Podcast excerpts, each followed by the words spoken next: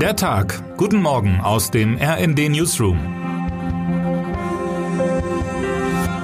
Es ist Montag, der 12. Februar. Die Lage im Nahen Osten wird mit jedem Kriegstag verheerender. Nun sorgen Pläne von Israels Ministerpräsident Benjamin Netanyahu für neue Diskussionen. Dieser möchte die Bodenoffensive im Gazastreifen ausweiten und die Truppen in die Stadt Rafah im Süden der Region schicken. Die Stadt, in der sich etwa eine Million Zivilistinnen und Zivilisten befinden sollen. Menschen, die bereits aus anderen Teilen des Küstengebiets vor den israelischen Truppen geflohen sind.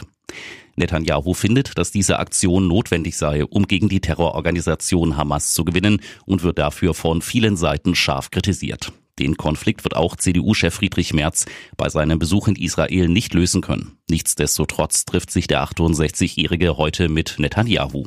Weiter sind Treffen mit dem Staatspräsidenten Herzog und Oppositionsführer Lapid geplant, um unter anderem über die regionale Sicherheitslage und Wege zur Beendigung des Gaza-Krieges zu sprechen, wie der Oppositionsführer meiner Kollegin Alicia Mentgen sagte. Was aber hat Merz in Israel genau vor? Da der CDU-Politiker bekanntermaßen nicht Teil der Regierung ist, kann er nur wenig ausrichten. Es handelt sich vermutlich vor allem um einen Besuch symbolischer Natur, wie Mentgen in ihrem Vorbericht schreibt. Mit Blick auf die K-Frage in der Union braucht Merz Reisen wie diese, um sein außenpolitisches Profil auszubauen. Ein anderer CDU-Politiker poliert sein Image gerade ganz anders auf. In Persona von Hendrik Wüst läuft nach Angaben der Staatskanzlei erstmals ein Ministerpräsident in einer Fußgruppe beim Kölner Rosenmontagszug mit. Der 48-Jährige schließt sich der kleinsten Karnevalsgesellschaft, die zum Festkomitee gehört, an und zeigte sich voller Vorfreude auf die Jecken. Zu Fuß mitzugehen und damit mittendrin zu sein beim größten Rosenmontagszug der Republik, das wird ein sicher unvergessliches Erlebnis gemeinsam mit vielen Jecken Becken sagte Wüst und hob hervor, wie sehr er das Brauchtum vor allem in Zeiten der Krisen schätze. Hoffentlich fällt das bunte Treiben auf den Straßen nicht ins Wasser. Laut Vorhersage des deutschen Wetterdienstes werden in Köln immer wieder Schauer erwartet.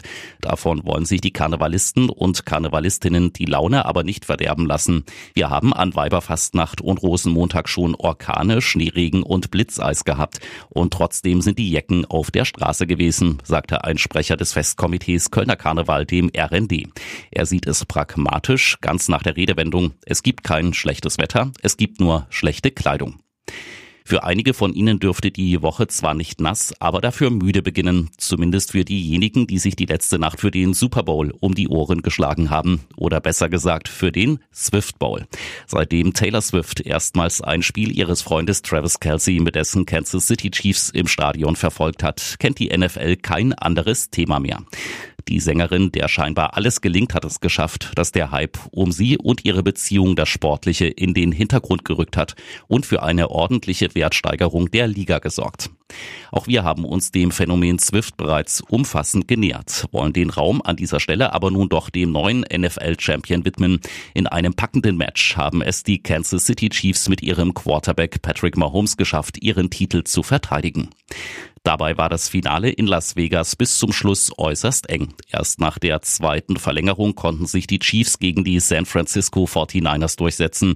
Am Ende der hochspannenden Partie hieß es 25 zu 22. Zunächst hatte es so ausgesehen, als würden die 49ers das Spiel für sich entscheiden, doch dann drehten die Chiefs das Ergebnis noch knapp zu ihren Gunsten, ganz so wie bei den Siegen im vergangenen Jahr gegen die Philadelphia Eagles und vor vier Jahren ebenfalls gegen die 49ers. Das Durchhalten hat sich also gelohnt für die Footballfans vor den Bildschirmen in aller Welt, ebenso wie für Swift-Freund Kelsey. Und jetzt wünschen wir Ihnen einen guten Start in die neue Woche. Autorin Chantal Ranke, am Mikrofon Philipp Rösler. Mit rnd.de, der Webseite des Redaktionsnetzwerks Deutschland, halten wir Sie durchgehend auf dem neuesten Stand. Alle Artikel aus diesem Newsletter finden Sie immer auf rnd.de slash der Tag.